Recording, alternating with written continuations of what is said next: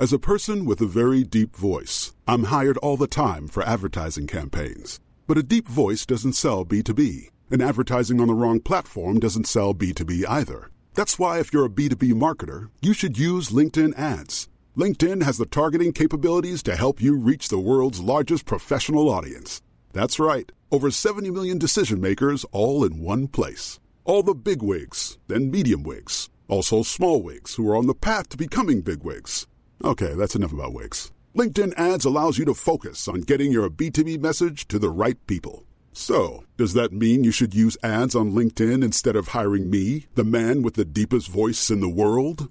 Yes. Yes, it does. Get started today and see why LinkedIn is the place to be to be. We'll even give you a $100 credit on your next campaign. Go to linkedin.com slash results to claim your credit. That's linkedin.com slash results. Terms and conditions apply. Damit dieser Bus auch weiterhin fahren kann, braucht er Geld. Falls ihr euch beteiligen wollt, erfahrt ihr am Ende der Sendung, wie das geht. Willkommen im Omnibus mit Andreas Kessler. Ich freue mich, Holger. Thema heute Getriebe. Tja. Tja. Es gibt Schaltgetriebe. Ich habe neulich irgendwo war denn das? Wahrscheinlich wieder. Ich gucke ja, ich habe ja, ich, äh, ich habe ja YouTube Premium. Ich sehe ja keine Werbung bei YouTube, ne? Was ich übrigens echt sehr empfehlen kann. Das ist, das ist ungefähr so wie die Erfindung des Schnellkochtopfs. Aha. Also es ist halt. Ne? Ist ja wieder So. sehr bizarr, der Und seit, Vergleich. seit ich das hab, gucke ich halt immer so total viel YouTube. Ich gucke gar, gar nichts anderes nur YouTube, weil ich sehe ja keine Werbung. Und dann, dann habe ich mich neulich, äh, ich weiß nicht mehr wo verloren, jedenfalls sagt dann bla bla bla. und, Ja, und eben nicht das standardmäßige Neungang-Automatikgetriebe. Mhm. Das letzte Mal, dass ich ein Automatikgetriebe im Auto hatte, hatte das, glaube ich, drei Gänge. Kann das sein? Ja, 123er war das. nee, der hatte vier. Der hatte schon vier. Der hatte okay. vier. Golf hatte drei. Also dann- der, erste, der erste Golf, der zweite Golf, die hatten alle noch eine Dreigang-Automatik. Neun Gänge? Naja. Das ist aber doch, ist aber doch jedes Mal so ein Zahnrad oder das muss doch da auch irgendwie verbaut werden, oder nicht? Naja, die sind ja auch, die sind solche Boxen, nicht? Also richtig fett. Natürlich Mercedes. Ich habe durch Zufall, saß ich gestern am Tisch mit einem, der hier in Marienfelde ähm, Automatiken baut. Ja, baut. Baut, ne? Also der ist bei Mercedes angestellt. Ach so, ich dachte, der hätte eine Automatik, Automatikbaufirma. Nein, nein, der, der arbeitet im, im Mercedes, also im Daimler-Werk äh, hier Ja. in Marienfelde und da werden eben unter anderem Automatiken gebaut. Mercedes hat ja im Gegensatz zu vielen anderen Herstellern ähm, selber Getriebe gebaut. Immer. Also eigentlich bis jetzt noch. Und die anderen kaufen die ein? Ne, Stimmt. Bei G-Track oder ZF oder Aisin oder mein Fiesta, der hatte auch kein Getriebe von Ford, sondern von, ich glaube Renault oder sowas. äh, Fiesta, welches Baujahr war das? 2005 war das damals. Äh, ja. Diesel oder Benzin? Diesel, Turbodiesel. Ja, Und der, war von PSA. PSA, siehst du? Und da war nämlich das Problem an dem Getriebe, dass eigentlich mein Auto schneller als 180 hätte fahren können, die ihn aber abgeregelt haben, weil das Getriebe das nicht ausgehalten hätte. Äh, die Getriebe können immer nur die Momente nicht aushalten. Drehzahlen ist nicht so das Problem, sondern die Momente. Also wenn du jetzt zum Beispiel ähm, äh, Chip-Tuning machst, ja, hast einen Turbodiesel und sagst, okay, wir machen mal den Ladedruck ein bisschen höher, Einspritzmenge mehr und dann steigt natürlich nicht nur die Leistung, sondern auch das Drehmoment. Und die Getriebeauslegung, also die Wellen und die Lager und die Zahnflankenhöhen und all das, äh, wird auf ein bestimmtes Drehmoment ausgelegt, ja, was Ja. da als äh, an der Kurbelwelle quasi ins Getriebe eingeleitet wird. Und wenn du das deutlich erhöhst, also wenn da jetzt nicht, ich weiß, nehmen jetzt mal eine Zahl, nicht 230 Newtonmeter sind, sondern plötzlich knapp 300, dann sind es fast 50 Prozent mehr. Ja, und dann sagt natürlich irgendwann das Getriebe, das kann ich jetzt hier nicht mehr länger aushalten und gibt ein paar Zähne von sich. Wie wird das, wie wird das, äh, äh, also wie skalieren die das? Wird dann einfach größere Zahnräder oder dickere Zahnräder oder Naja, andere Materialien werden anders vergütet, die Zahnflanken vielleicht ein bisschen anders designt, ähm, größere, breitere Lager, andere Schmiermittel, Kühlung, äh, was, was, was auch, auch wenn wir ein Video mitlaufen haben, bist du in der Lage, mir zu erklären, wie ein Getriebe funktioniert, ohne es mir zeigen zu müssen? Äh, ich nehme mal als Beispiel ähm, die Kettenschaltung beim Fahrrad. Das Ja. ist immer noch das Einfachste. Ja, der Witz beim Getriebe ist ja, dass die Übersetzung, also die, die Endübersetzung, so verändert wird, dass der Motor immer in seinem idealen Leistungsbereich, der Verbrennungsmotor in seinem idealen Leistungsbereich Und der ist nicht groß, ne? Der ideale Leistungsbereich. Na, der ist in den letzten Jahren deutlich länger geworden. Also früher war es ja immer so, es gab zwei Kurven in Abhängigkeit von der Drehzahl. Die Leistung, die hatte an, an irgendeinem Punkt, also relativ weit oben, bei einem Viertakter, so bei 4800 Umdrehungen, ihr Maximum. Ja, dann lagen eben die 100 PS oder was da auch war, gerade Du an. willst halt nicht die ganze Zeit mit 4800 Umdrehungen in der Gegend rumfahren. Es geht ja auch gar nicht um die Leistung, sondern es geht in erster Linie um das, ums Drehmoment. Also, dass du die Masse eben wegkriegst. Ja. Der Elektromotor hat ja den entscheidenden Vorteil, dass der sein maximales Drehmoment schon bei Drehzahl 0 aufbringt. Ja, also der zieht sofort Ja, durch. ja- Deswegen braucht er ja auch kein Getriebe. Ja, ein Elektromotor, es gibt inzwischen auch Elektroautos mit Getriebe, aber erstmal braucht er kein Getriebe. Und der Verbrenner hat das Problem, dass äh, der Bereich des maximalen Drehmoments irgendwo so im mittleren Drehzahlbereich liegt, so bei 2500, 2800 Umdrehungen. Und eigentlich müsste man eben immer in dem Bereich unterwegs sein. Da hat er seinen besten Wirkungsgrad und da hat er auch dann äh, den geringsten Verbrauch natürlich. Und aus diesem kühlen Grunde könnte man also entweder sagen, okay, fahre jetzt in meinem Gang los und bleibe dann, verharre dann bei 2600 Umdrehungen. Natürlich ein bisschen dröge, du kannst ja weder langsamer noch schneller fahren. Und deswegen wird eben die Übersetzung verändert. Ja. Du kannst die Übersetzung jetzt auch nicht beliebig verändern, denn irgendwann ist sie dann so schwer, dass du so, wenn, wenn man beim Fahrradbeispiel wenn bleibt, nicht mehr Fahrrad im getreten Gang kriegst, antreten willst, geht nichts. dann kommst du nicht mehr vorwärts. nicht? Oder springt dir die Kniescheibe raus. Und ähnlich geht es dem Motor dann eben auch. Der muss erstmal, weil er ja bei den niedrigen Drehzahlen fast kein Drehmoment hat, eine ganz kleine Übersetzung haben. Also Mhm. sehr schnell hochgehen mit den Drehzahlen, damit er eben dann in den Bereich seines Drehmoments kommt. Also es hört sich jetzt alles ein bisschen verschwurbelt an. Grundsätzlich braucht man beim Verbrennungsmotor ein Getriebe, um immer in dem Bereich möglich idealerweise zu fahren, wo das höchste Drehmoment anliegt. Und das war bei den, bei den ersten Motoren, also die ersten Verbrennungsmotoren gab es, weiß ich nicht, 4T oder so Slow and Fast und Reverse. Ne?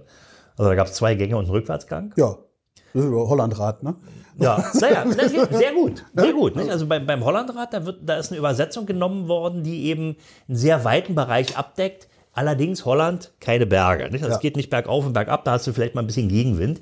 Aber wenn so ein Hollandrad, die volle, schwere Gazelle, wenn die erstmal in Schwung gekommen ist, Dann ja, rollt die halt auch. dann fährt der. Nicht? Das- Also das ist so ein richtiger, so ein Langstreckenburner. Fällt mir gerade so ein, fällt dir das auch auf, dass es, also ich fahre ja viel Fahrrad auch in der Stadt. Es gibt unglaublich viele Menschen, die nicht schalten. Ja.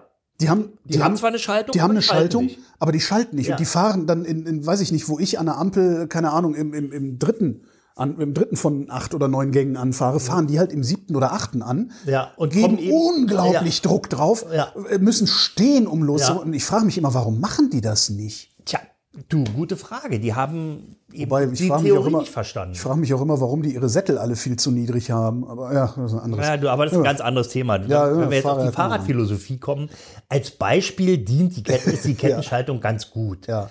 Du musst also, wenn du jetzt an der Ampel stehst und mit deinem, vollbefahr mit deinem voll beladenen Fahrrad eben da einigermaßen schnell über die Kreuzung kommen willst, hat man eben hinten verhältnismäßig großen Zahnkranz. Also die idealer 1 zu 1 wäre vorne und hinten gleich groß.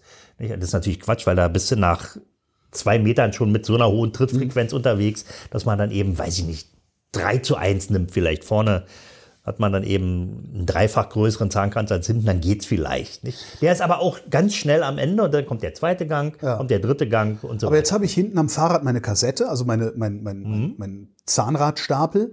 Äh, wie baue ich den denn in das Auto ein? Weil der sitzt ja jetzt nicht auf dem Rad hinten und auch nicht auf der Achse. Nee, da, verschieb, Auto, da ne? verschiebst du dann einfach immer nur, ähm, da gibt's ja mehrere Getriebewellen. Also ist das denn, ist, sind die Zahnräder im Auto denn dann in, in Nee, nicht in einer Flucht. Diese, die, da gibt's eben mehrere Getriebewellen. Das gibt ja, du hast doch erster Gang vorne, zweiter Ja. Gang in der gleichen Ebene. Ja, ich habe nicht, ganz ehrlich, ich habe nicht die leiseste Ahnung, was ich da mache, wenn ich schalte. Du könntest mir jetzt erzählen, ich rühre das Benzin um und ich würde es auch, ich würde Nee, es nee, dir also mit dem, mit dem, äh, mit dem, mit dem Schalthebel ähm, überträgst du ja dann den, deinen äh, Getriebewahlwunsch über die Schaltung direkt ins Getriebe. Ja. ja. Also das ist entweder mit einem Gestänge oder mit einem Bauenzug verbunden. Und da werden dann eben nur Wellen zugeschaltet und wieder abgeschaltet, wenn man so will. Nee, verstehe ich nicht. Also da, da, da, da, da werden nicht die Zahnräder gewechselt, Ja, wie, wie beim Fahrrad, sondern die Zahnräder sind immer ständig im Eingriff. Nur Ja. manche laufen eben leer mit. ja. Da werden immer nur Wellen zugekuppelt und wieder ausgekuppelt. Okay. Das heißt, ich habe dann auch den größten Verschleiß auf der Welle, auf der ich am meisten fahre. Ja, genau. Der erste Gang, also zum Beispiel, ich habe hab früher äh, habe ich mal äh, so zivilfahrende Autos äh, gekauft, ja, von der Polizei äh, ersteigert. ja, und da konntest du davon ausgehen, dass der erste Gang mal ordentlich geheult hat, ja, oder der zweite, also wenn die da irgendwie, oder Streifenwagen, ja, also war deutlich zu merken. Ne? Und ähm, bei den Automatiken, ja, also alter VW-Bus, ein T3 oder T3 mit Automatik, die Streifen-VW-Busse hatten ja immer Automatik, die waren durch. Ja. Also die fuhren eben dann immer in einer bestimmten Drehzahl, also mit 45, Also ihre Streifen aus, aus meinem Motor kommt irgendwo so eine Welle raus. Genau, das ist die, sogenannte die, die Kurbelwelle. Kurbelwelle, die- genau. die, Kurbelwelle und, und in der Kurbelwelle steckt quasi die Getriebehauptwelle. Getriebehauptwelle, Das okay. ist die Welle, die quasi die Drehzahl und das Drehmoment und die Leistung vom Motor geliefert kriegt. ja. So, da kommt erst, die kommt ins Getriebe rein. Und wenn du im Leerlauf bist, also wenn, wenn keine, äh, wenn keine Schaltwelle äh, ge- eingekuppelt ist, dann dreht sich der ganze Kram nur leer mit. Das Getriebe dreht sich dann gar nicht mit, oder? Doch. Nee, das dreht sich schon innen drin, drehen sich Wellen, nur Ja.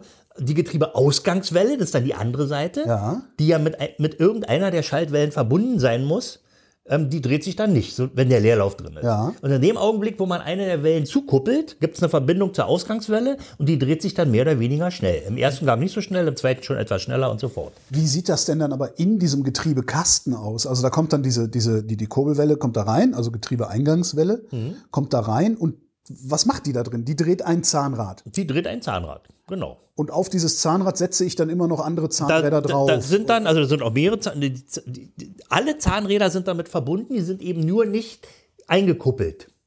Ja, du musst ja, wenn du, wenn du schaltest, schiebst du quasi so ein, eine Passfeder da, damit rein. Ja. Würde natürlich ordentlich krachen, wenn du das äh, also bei voller Leistung machst, wenn du überhaupt das eingekuppelt bekämst. Deswegen gibt es ja eine Kupplung.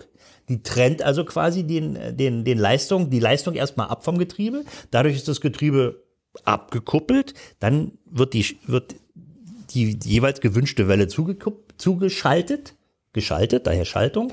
Und dann kuppelt man wieder ein.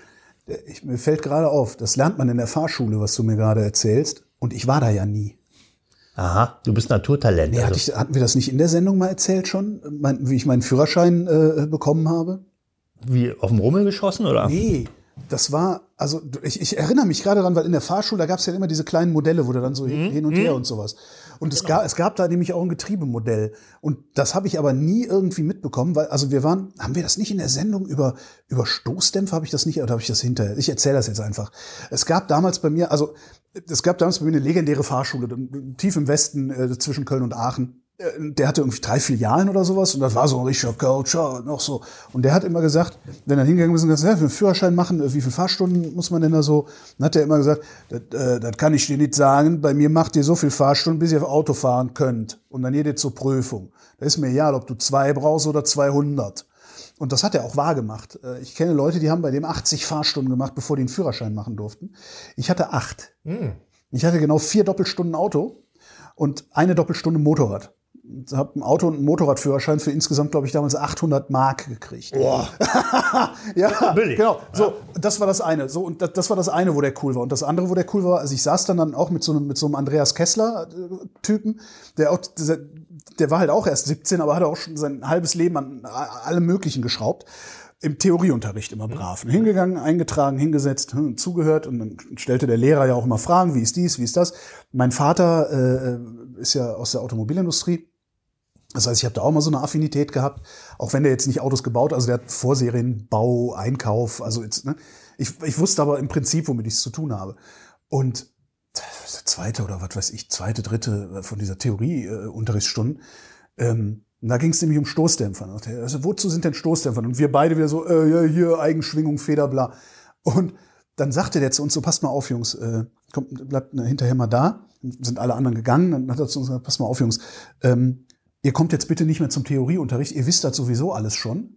Ähm, ihr schüchtert die anderen zu sehr ein. Also ich trage euch hier immer schön ein, äh, ihr wart dann da, aber ihr macht mal, geht mal weg. So, und danach bin ich dann nicht mehr in die Fahrschule gegangen. Ja. Du, Was dann übrigens zur Folge hatte, dass ich in der Theorie das erste Mal durchgefallen bin, in der theoretischen Prüfung. du, du wusstest eben doch noch nicht alles. Ne? ja, aber das ging mir auch so Ja. bei meinen ersten Fahr Fahrschulbesuchen, das war, da war ich noch 16. äh, in, äh, auf Sylt in der Ferienfahrschule. Uh, ja. Das ja, da habe ich die anderen ja immer drum beneidet. Ja, ne? und da ich fuhr, äh, lernte damals Motorradfahren und da ging es dann auch so. Da sagte dann Herr Knauer, das war die Fahrschule Knauer, also jetzt mal ein anderer. Ja? genau, jetzt mal ein anderer. Jetzt mal ein anderer. Ich wusste da eben auch Super verhältnismäßig viel. Na gut, also Also haben sie nochmal den. Laden dann relativ zügig zugemacht, dann auch nach ein paar Jahren.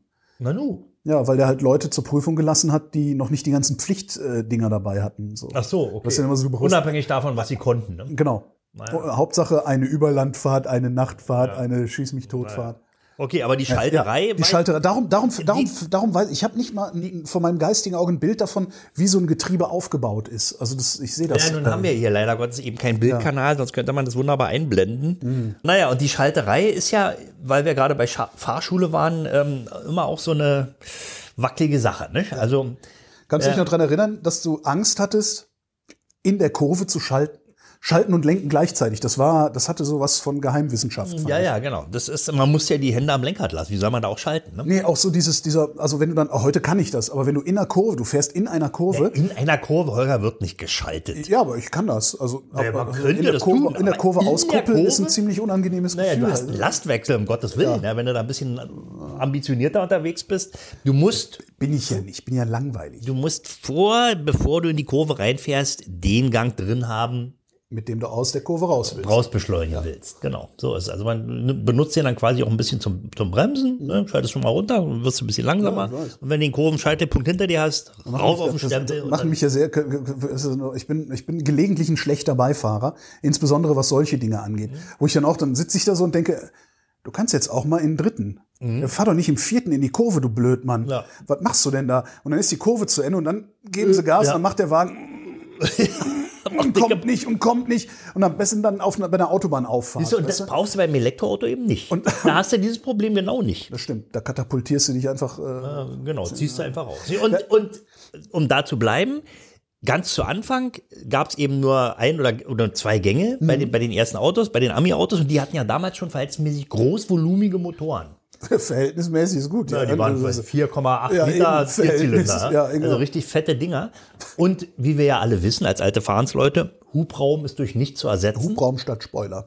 außer durch mehr Hubraum. Richtig. Ja, so. Und als es dann losging mit automatischen Getrieben, ja, jetzt gehen wir mal langsam weg von der Handschaltung oder willst du da noch hängen bleiben? Nee, aber ich, wü- äh, ich wüsste gerne, was, was ist der Unterschied eigentlich? Also was, was ist technisch der Unterschied zwischen dem Automatik und dem, dem äh, Zu Anfang war, war, äh, waren die Automatiken, ähm, also Wandlerautomaten, die hatten A keine Kupplung.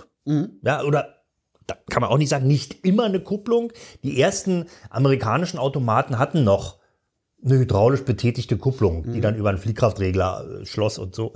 Äh, später kam dann Drehmomentwandler. Das sind eigentlich nur zwei große Quirle, die in einem Ölbad laufen und der eine Quirl wird von der Kurbelwelle getrieben und nimmt dann den anderen Quirl mit. Ah, Okay, und wenn der schnell genug wird, passiert irgendwas im Getriebe. Na, dann, nimmt, dann dreht er das Getriebe mit nicht? und dann fährt er eben. Und das Getriebe selber ist aber ein Planetengetriebe.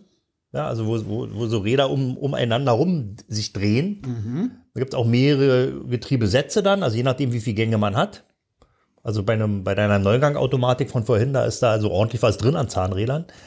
Und bei, einem, bei einer Dreigangautomatik sind es eben nur zwei. ne? Ich, mach's, ich muss mir das echt mal draufschauen. Also, Einmal YouTube leer gucken, Getriebe. Ich habe tatsächlich technisch überhaupt keine. Also das Einzige, was ich verstehe, Kegelriemenautomatik, DAF. Das, Ja. das kapiere ich. Ne? So zwei Kegel, ein Gummiriemen. Äh, Naja, das ist die, das ist die wie heißt Vario, das? äh, Variomatik halt. Das ne? heißt, äh, warte mal, CVT-Getriebe, Continuous Variable Transmission.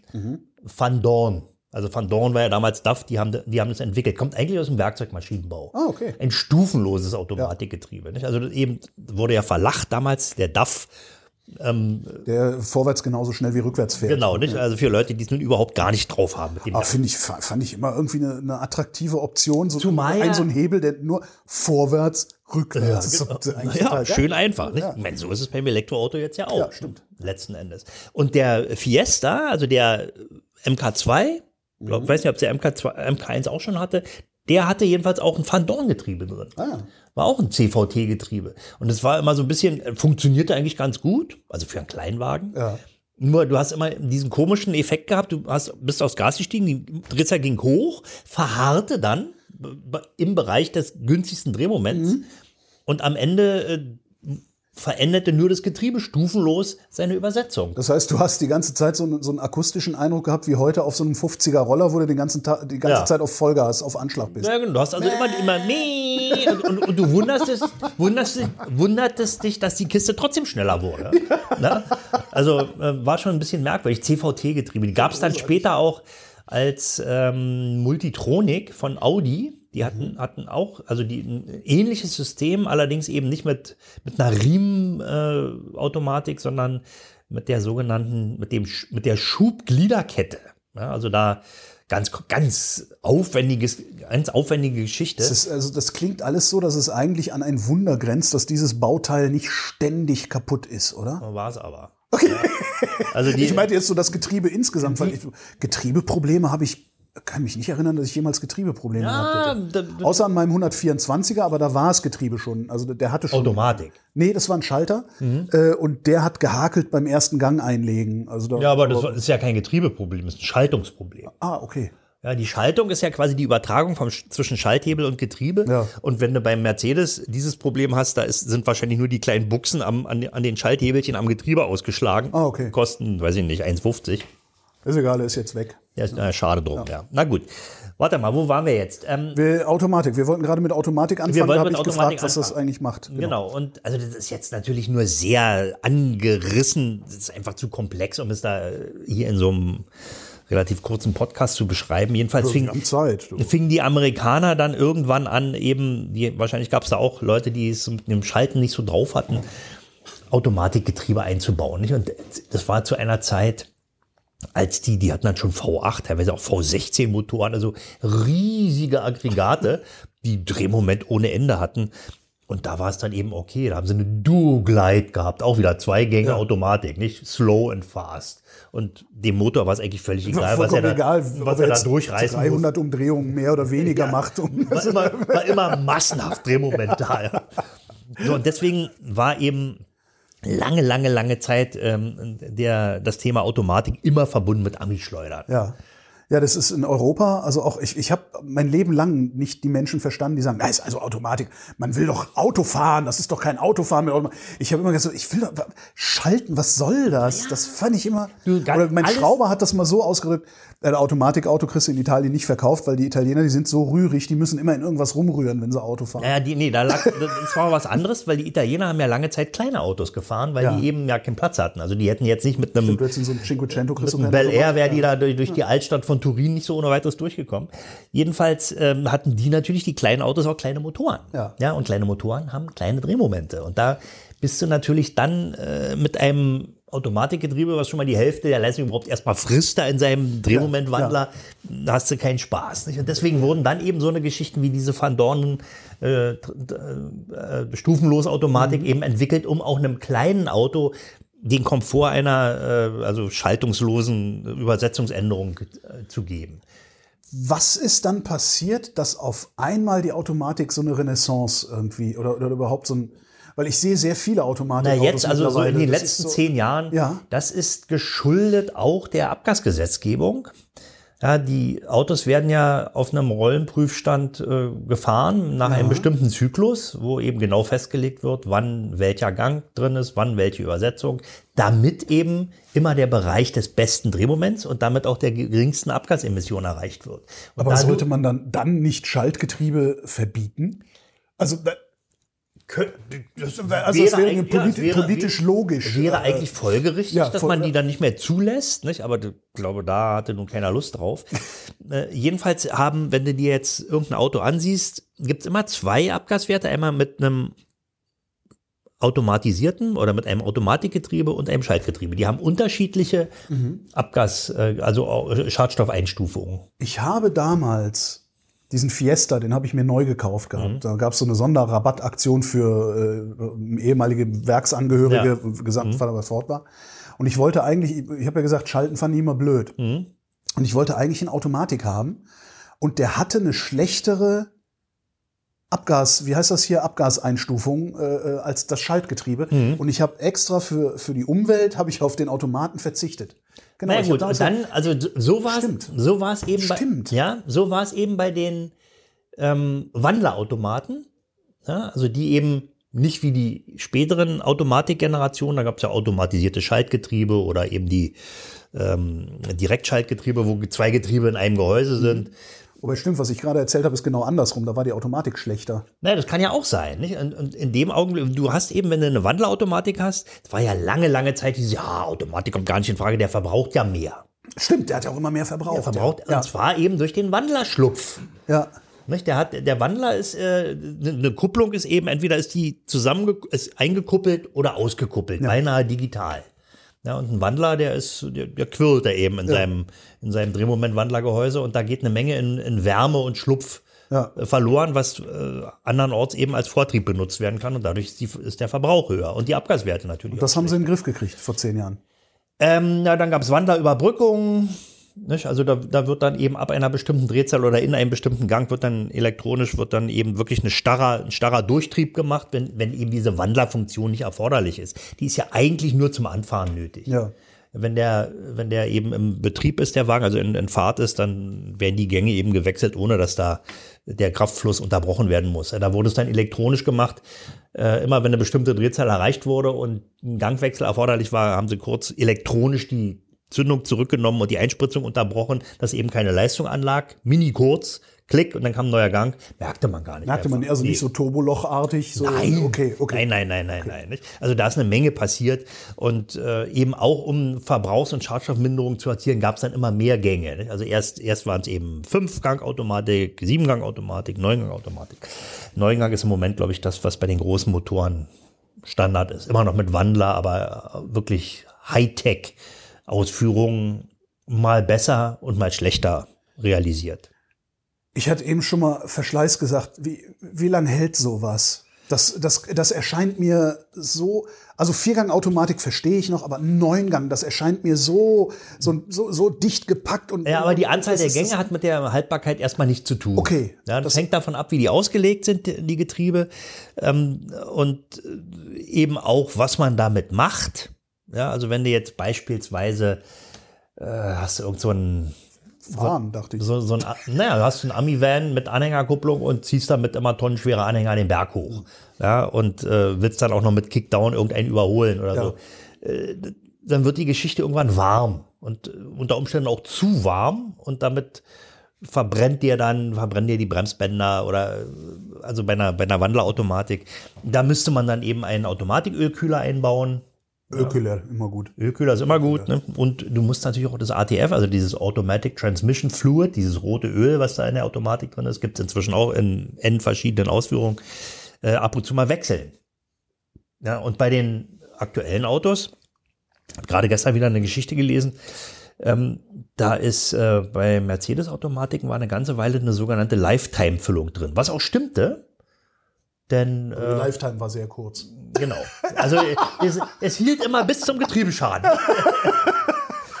ja, also, Äh, Es, es, weiß, gibt's da, gibt's da Zahlen drüber? Wei- Weiß man, wie lange sowas hält? Ob das überhaupt eine gute naja, Idee also ist, die, sowas die Fachleute sagen, man sollte dann also irgendwo immer so zwischen 80 und 100.000 Mal wechseln und spülen. Nee, ich meine das ganze Getriebe. Also, Ja, es gibt Getriebe, also hier meinen, ich fahre einen Volvo mit Automatik, der hat jetzt 385.000 runter und immer noch die erste Automatik und Okay. ist also immer noch, ich kann mich nicht beklagen. Ja. Fährt normal, reagiert spontan. Mir fällt gerade ein, als ich meinen Bus gekauft habe, den habe ich ja auch als äh, mit einem Sechsgang-Schaltgetriebe. Hm. Und da hattest du nämlich noch gesagt, sei, sei froh, äh, wenn dir da die Automatik drin kaputt geht, dann kannst du den Kleinwagen von kaufen. Ja, ist so. Ist tatsächlich so. Ne? Und die, die Direktschaltgetriebe, die DSG-Getriebe aus dem VW-Konzern, da gibt es ja diese berühmte 100.000 äh, Kilometer Grenze. Äh, dann steigen die eben aus. Irgendwann fangen die an zu rucken beim Schalten und pff, tja. Woran auch immer, das liegt, äh, VW ist sicher dann nicht zu fein zu sagen, ja, das stand der Technik, also länger halten die eben nicht. Ja.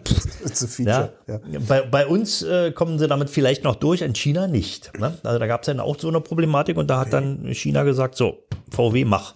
Ne? Und Die haben da also Millionen von Autos zurückgerufen. Schweineteure Geschichte. Ja, also ähm, DSG, auch eine feine Geschichte. DSG heißt Direktschaltgetriebe, gibt's heißt entweder DSG oder je nachdem, wer es gerade baut. Wir haben verschiedene Namen dafür. Sind aber immer zwei Getriebe in einem Gehäuse. Ja, und wenn du da fährst, dann ist der erste Gang drin und während du noch im ersten Gang fährst, ist der zweite Gang schon eingelegt nebenan und dann wird er elektronisch gewechselt, also die, quasi die Welle gewechselt und dann wird da, wo eben noch der erste war, der dritte eingelegt und so fort. Ne? Ah, okay. Und dadurch kriegst du dann diese, diese, dieses, dieses äh, äh, weiche Schalten. Äh, Genau. hin. Ja, dass das es ist- das halt nicht immer ist so ja- einen leichten genau. Schalldruck hat. wo Genau. Das, ne? Und ja. Also bei kleineren Motoren ist das eben der, das Ziel, dass man da eben schön souverän fährt, also dass man gar nichts merkt, quasi wie am Gummiband gezogen. Ähm, ist eine feine Sache, funktioniert auch sehr gut. Es darf nur eben nicht kaputt gehen. Ich, ich persönlich würde mir, weil ich ja Gebrauchtwagenkäufer bin, Ja. niemals ein DSG-Getriebe kaufen in einem gebrauchten Fahrzeug. Weiß nicht, was da vorher Würdest du war. dir in einem gebrauchten Fahrzeug aber grundsätzlich schon eine Automatik Ja, kaufen? kommt drauf an. Kommt drauf an. Ich hatte mal einen Audi A4 äh, 3 Liter TDI. Super Motor. Also ein Motor, der war wirklich also dazu geeignet, damit alt zu werden. Aber der hatte eben diese blöde Multitronik. Ja. Und eine Start-Stopp-Automatik. Ach, also es war eine, eine Pest, ja, wenn man vergessen hat, diese Start-Stopp-Automatik auszuschalten an der Ampel, es wurde grün oder gelb, man hat aufs Gas getreten, dann musste also erstmal der Motor wieder anspringen. Dann musste der automatisch den Gang einlegen. Nee, dann musste der Motor erstmal wieder Öldruck aufbauen, beziehungsweise Oh, die okay. Automatik bis, also zum Wahnsinnig werden. Und das erste Mal hat er, was ist denn hier? Hat er aufs Gas getreten und dann jaulte der Motor auf und in dem Moment knallte dann der Gang rein. Ja. Und man wirklich mit dem Knall sprang man über die, über die Kreuzung. Furchtbar. Ja, also ganz entsetzlich. Diese, diese Kombi, was die sich dabei gedacht haben. Wenn du jetzt, wenn du jetzt ein gebrauchtes Auto kaufst, also jetzt, wo, worauf achtest du, wenn das ein Automat ist? Oder wenn ich ein gebrauchtes Auto, und das Also ist wenn- vielleicht, vielleicht ist es schon 10 oder 12 oder 15 Jahre alt. Ja. Worauf, worauf Ja, achtest dann würde ich immer einen Wandlerautomat nehmen, was nicht so einfach ist. Ja, es gibt ja auch noch die sogenannten automatisierten Schaltgetriebe. Das sind eben ganz normale Getriebe mit einer Kupplung und mit N Gängen, also vier, fünf, Ja. sechs Gängen, ähm, die dann aber von einem von der sogenannten Mechatronik geschaltet werden. So Saxomat oder was? Nee, das ist jetzt? noch was anderes. Noch was, das ist noch was anderes. Ähm, Saxomat hatte, hat, da musste man ja von, von Hand schalten oder Hykomat beim, beim Trabi. Ja, Hykomat, also kannst du im Trabi auch? Ja, ja. Ach, cool. Genau. Ich weiß noch, Saxomat war im Grunde ein Schalter im Schaltknauf. Und sobald du das Ding angepackt hast, hat die Kupplung getrennt. Genau. Und das habe ich, das habe ich kennengelernt. Da saß ich im Käfer von einem Kumpel Mhm. und fahr so und habe die Hand, wie ich es gewohnt bin, auf dem Schaltknauf Mhm. und denke irgendwann, was zum Teufel ist hier los? Die Karre wurde immer langsamer und der Motor macht. War ein Leerlauf. Naja, gut, aber gab es bei Porsche auch die Sportomatik. Ja, Also, Klasse. naja, ähm, warte mal, wie kommen wir drauf? Genau, automatisierte Schaltgetriebe. Ähm, der Klassiker war damals ja Smart. War, glaube ich, das war einer der ersten Autos. Oh, grau, grauenhaft. Ja, genau. Grauenhaft Und da ist, zu es, fahren. Ja. da ist es eben auch so, da wird ganz normal, werden die Gänge gewechselt. Du kannst die auch wechseln, aber äh, eben nur indirekt. Ja? Shift by Wire, wenn man so will. Ja, du, du, du gibst quasi dem, dem der Mechatronik vor, was du jetzt für einen Gang mal haben willst und die äh, wechselt dann eben die Gänge. Und Man die, konnte den, also der, der war furchtbar zu fahren, weil der halt beim Schalten auch geruckt hat und ewig Naja. gebraucht hat fürs Schalten. Aber man, irgendwann hatte man raus, wie man das mit dem Gaspedal steuern kann. Man- man- genau, man gewöhnte sich dran, Ja, aber- aber da- Schlimm trotzdem. Da, hast du eben, da kommt natürlich hinzu, A, kleines Volumen, also kleiner Motor, der hat ja eben auch ein geringes Drehmoment, viele Gänge, sechs Gänge, damals im Ursmart, der Mhm. war also ständig am Hin- und Herschalten, wenn man da irgendwie ein bisschen ambitionierter unterwegs sein wollte. Wenn der Smart normales Getriebe gehabt hätte, also er hat ja normales Getriebe, aber eine Schaltung, Ja. also eine manuelle Schaltung und eine Fußkupplung, dann wäre aus dem Auto was ganz anderes geworden. Ganz sicher. Bin ich ganz, bin ich total von überzeugt. Ach, meinst du, der ist tatsächlich nicht so gut angenommen worden, weil er Ja, na, die- also du machst eine Probefahrt und denkst, was ist das denn? Ist ja kaputt. Genau. Irgendwie war das. Ich hatte das gemerkt, als dann hier, äh, wie hießen die hier, Car2Go, als die auf den Markt gekommen sind. Da bin ich halt die ganze Zeit mit Mhm. dem Smart gefahren und fand, hab immer, hab immer gesagt, so, das ist eigentlich ein total klasse Auto. Aber das, der Motor, also dann das, das Getriebe, das geht Naja, gar nicht. Und das funktionierte eigentlich auch ganz gut. Ja. Ähm, und es gab dann auch bei Tunern, äh, da wurden die, wurde die Software für die Schaltung so ein bisschen angepasst, ja, also kürzere Schaltzeiten und ein bisschen abruptere Kupplungseingriffe und so. Das funktionierte ganz gut. Dann irgendwie, aber es war immer eine Krücke. Und äh, es gibt heute auch ganz viele Autos, also insbesondere kleinere Autos, wo eben auch die Automatik als automatisiertes Schaltgetriebe äh, ausgeführt ist tut's und funktioniert auch und ist natürlich im Laufe der Zeit auch perfektioniert worden. Aber es ist immer eine Fehlerquelle. Du hast immer entweder die Elektronik macht nicht oder äh, weiß ich nicht, im Getriebe setzt sich Abrieb an die Sensoren und die fangen an zu spinnen und geben falsche Signale aus. Und keiner will oder kann es reparieren und und selbst wenn alles gut läuft, irgendwann ist die Kupplung mal fällig. Ja, Stimmt, ist ja trotzdem eine Kupplung. Eine Kupplung drin. ist ja. trotzdem noch drin. Ja. Und dann die, ach, also es ist, nee. wie gesagt, wenn ich mir so ein, so ein, so ein Butter- und Brot-Gebrauchtwagen kaufen würde, ich würde wahrscheinlich immer eine normale Schaltung nehmen. Mhm. Also einfach einfacher zu handeln. Und selbst wenn da mal was ist, ja, dann kommt eben eine neue Kupplung rein. Ohne den elektronischen drum, Brimboriumskram, der da dran, drum, drumherum ist. Einen habe ich noch auf dem Zettel stehen. Elektroauto mit Getriebe, also mit Schaltung. Habe ich vorhin kurz gesagt. Warum genau. macht man sowas? Angefangen hat man damit bei der Formula E. Rennauto. Rennauto, genau. Aber eben auch vor dem Hintergrund, Scheffler, glaube ich, war da zugange. Die haben da entwickelt. Ähm, das ergibt für mich gerade überhaupt keinen Sinn. Aber, aber naja, na gut, man äh, kann schon. Nicht? Man, die, die Elektromaschine hat ja äh, eben das ewig anliegende relativ hohe Drehmoment. Ja. Und man kann natürlich das dann auch umsetzen in Geschwindigkeit. Also du, kannst eine Elektromaschine ja beliebig hochdrehen, beinahe beliebig ja, hochdrehen ja. lassen. Ja, da ist nichts. Irgendwann, irgendwann musst du so ordentlich kühlen, aber. Naja, vor allem musst du irgendwie Lager haben, die dann eben da nicht aus der Lagerung springen irgendwann. Man kann die Geschichte aber natürlich auch ein bisschen äh, hochsetzen, also über eine Übersetzung dann eben halbieren die Drehzahl, was sie an anderer Stelle wieder ein bisschen beherrschbar, beherrschbarer macht. Das Drehmoment liegt ja an, also das könnte man tun. Aber habe ich das auch im, im Feldwald- und Wiesenauto, also im normalen Straßenfahrzeug? Nicht Gibt's mehr. Es gab mal Versuche. Ja. Ich wüsste jetzt nicht, ob es bei den zahllosen Elektroautos, die ja auch in China gebaut werden, ob da nicht irgendwann wieder eins drin ist mit einem Getriebe. Also da reden wir dann von einem Gang. Ja, da, dann gibt es eben quasi so einen Schnellgang. Ja. So was. Overdrive. Ja, ja, genau, so, so ein Overdrive. Ja. Und der ist vielleicht sogar so, wird tatsächlich über einen Knopf eingerückt oder, also jedenfalls war es bei den, bei den Formula E-Autos, gab es mal eine Weile lang den Versuch, da noch einen Gang reinzunehmen, nicht, um eine höhere Geschwindigkeit zu erreichen. Okay. Wobei die ja reglementmäßig sowieso ich dachte, das, das wird, du würdest jetzt hier irgendwie, keine Ahnung, äh, Skoda Enyaq mit Zweiganggetriebe kaufen können nein, oder nein, irgendwie nein, so ein Wahnsinn. Nein, nein, nein. Ähm, äh, äh, Overdrive, das ist ja auch noch eine Frage, ein Getriebethema. Ne? Was, was war das eigentlich? Das war so ein Spar eine Sparschaltung? Irgendwie? Nein, eine Sparschaltung ist einmal, da ist dann eben wahrscheinlich nachträglich an ein bestehendes Getriebe noch so ein Overdrive angeflanscht worden. Also wenn man jetzt. Das war ja so ein Schiebeschalter auf dem Schaltknüppel. Naja, das ist im, das, der wurde elektrisch, das war also auch mit einem kleinen Servo, wurde ja. da eben nochmal eine, eine zusätzliche Übersetzung reingeschoben. Damit konnte man dann die beiden oberen Gänge entweder für den City-Bereich oder für den Überlandfahrbereich ja.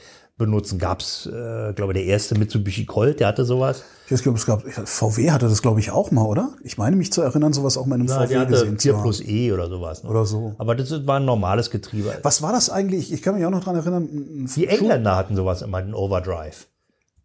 Ja, aber die haben ja sowieso komische Autos gebaut. Und, und Wir können uns auch mal über englische Autos unterhalten und insbesondere britisches Karosseriedesign in Alltagsautos der British 70er Jahre. Ja. Austin Allegro. Ganz grau. Ganz faul. Super Sportwagen gebaut. Jensen Interceptor finde ich immer noch eine ja. der, der geilsten Karren überhaupt. Aber diese Alltagsfahrt, das ging ja. Naja. Kennst du die eine Folge von Top Gear, wo, wo Clarkson und Co. mal die Qualität von englischen Autos äh, nee. beurteilt haben, indem sie die äh, bis oben hin voll mit Wasser gemacht haben?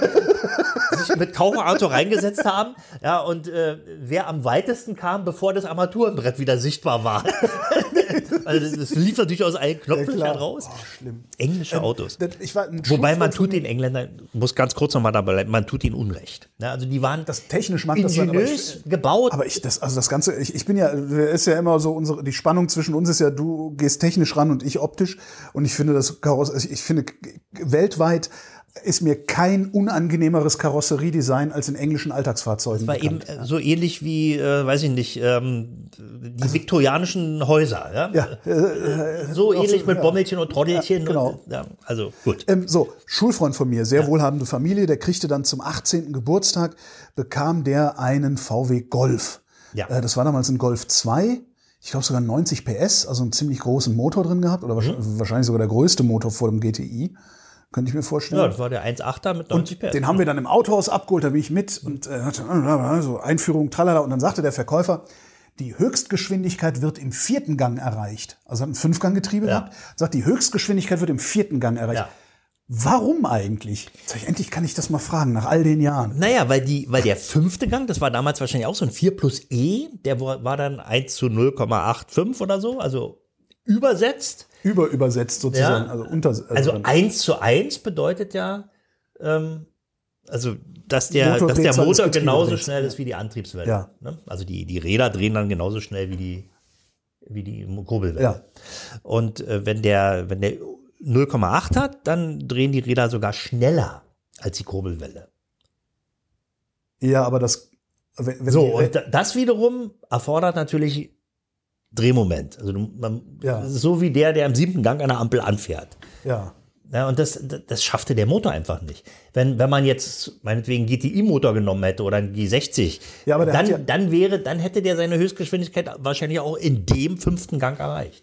In dem, also genau in diesem Auto. Ja, aber was haben die, was haben die gemacht, dass er im vierten Gang, äh, keine Ahnung, 180 gefahren Naja, ist? na, weil aber er da eben, dann nur da, noch da, 170. da erreicht er eben eine Drehzahl im vierten Gang, der, wo die Höchstleistung Ja. anliegt. Die Höchstleistung ist nötig, um eben die Fahr- und Luftwiderstände zu überwinden. Und im, im E-Gang, also im 0,85er Untersetzungsgang, äh, erreicht er diese Drehzahl eben nicht mehr und kann daher eben auch nicht die Höchstgeschwindigkeit erreichen. Die, die Drehzahl, die die Höchstleistung bringt. Ah, Okay. Das, das ist dann wieder das mit dem Diagramm, Ja, ne? Ja, okay, genau. verstehe. So ist das. Zumindest Wobei das ich, dass im Einzelfall auch gar nicht stimmte. ja? Ja, also aber ein schöner Wagen, der hat den auch schnell zu Schrott gefahren. Danach hat er, dann hatten wir auch drüber schon geredet, in der Bonusfolge, glaube ich, äh, ein SJ, äh, ein Suzuki SJ 410, Ja, glaube ich, ist ja. ein Samurai gekriegt. was weit von dem Golf entfernt. Ja, aber irgendwie Ja, also wenn der, wenn der, so wenn der 90 19-Jährige. PS Golf, wenn der gut läuft, also wenn der gut einge, eingefahren ist und, und also vielleicht auch ein bisschen streut nach oben Mhm. mit der Leistung, dann hat der auch im fünften seine Höchstgeschwindigkeit erreicht. Hätte er. Also ich hat- hatte Ich so überlege ein gerade, ob es noch was zum Thema Getriebe gibt. Nee, ne? Das Naja, Einzige ist, wir, können, wir, man wir könnte- mal. beerdigen die, ne? Also, Also wie, ich habe ja vorhin gesagt, wenn Automatikgetriebe, wenn ich mir es aussuchen kann, immer ein Wandlerautomat. Ja. Und dann natürlich mit einem dicken Motor, die es ja nicht mehr gibt. Gibt es ja nicht mehr. also Also Motoren. naja, neue Autos, wenn du jetzt nicht gerade einen Siemer oder einen A8 oder so fährst. Also früher hat man, wenn man einen Wohnwagen ziehen wollte, hat man gesagt, Ford Granada. Ja, ja, schön. 2,8er Granada, Ja, so, ja, genau. genau. Ja, stimmt. Nee, und- Benziner natürlich, ne? Naja, nicht? und der zog dann auch. Mit Ja. Automatik, der zog ordentlich weg. Oder Opel Commodore, Ja, Opel Diplomat, nicht die Diplomaten, das waren ja, der hat ja einen, äh, Diplomat, der hatte aber auch eine 5-Liter-Maschine oder sowas, ne? Gab's Nee, nicht so- riesen 5,7, genau. Das war der 350er, der, also der normale Chevy-Motor. Okay. Bei den großen Diplomaten. Gab ja auch Kapitän und Admiral, die hatten dann nur 2,6 Liter Reihensex. Was ich ja immer noch, und ich bin ja kein Opel-Fan, haben wir ja häufiger auch schon gehabt, ich finde aber immer noch die Namensgebung der Opel-Fahrzeuge fand ich genial damals. Tja, nicht alles war schlecht. Ne? Ja, das stimmt. Naja, und dann, äh, bloß aber das sind dann wirklich gebrauchte Autos. Ne? Also Heutzutage. Äh, Aber ich meine, es gibt ja immer noch Großvolumige, also diese ganzen, so, so, ja gut, das ist dann aber wirklich schon ab, ab A6, ne? so 4,2 Liter oder so. Ja. Und das sind dann halt auch Turbodiesel. Ja. Wobei der auch, sind wir auch wieder beim Dieselmotor, der ist dann als Zugfahrzeug, wenn man jetzt, warum auch immer, irgendwie Anhänger ziehen will, kommt man eben nicht über so einen schönen dicken SUV mit, mit Automatik, wohlgemerkt. Ne? Denn wenn du, wenn du eine Schaltung hast und einen Anhänger am Berg ziehen willst, also irgendwie stehst am Berg im Stau, im Stau, ja, weiß ich nicht, ja. Großglockner Hochalpenstraße, genau, ja, warum auch immer man da langfährt mit dem Anhänger, da ruinierst du jede Kupplung. Also, das ist einfach nicht empfehlenswert. Also wer viel schwere Anhänger ziehen will oder überhaupt Anhänger ziehen will, nur Automatik und dann idealerweise eine Wandlerautomatik. SUV mit Anhängerkupplung. Und dann in der Innenstadt mit Chromfelgen und so. Äh, Ich fange jetzt nicht schon wieder an. Ich, äh, ich habe deinen Gesichtsausdruck durchaus in, zu interpretieren gewusst. Andreas Kessler, vielen Dank. Es war mir ein Vergnügen. Das war der Omnibus. Vielen Dank fürs Mitfahren. Wenn ihr wollt, dass der Bus auch weiterhin fährt, lasst uns gerne ein bisschen Geld da. Das geht auf verschiedenen Wegen, zum Beispiel per PayPal, Steady oder Patreon. Und wer uns dort abonniert, kann sogar bei gelegentlichen Sonderfahrten mit dabei sein. Die Kasse findet ihr auf omnibus.fm.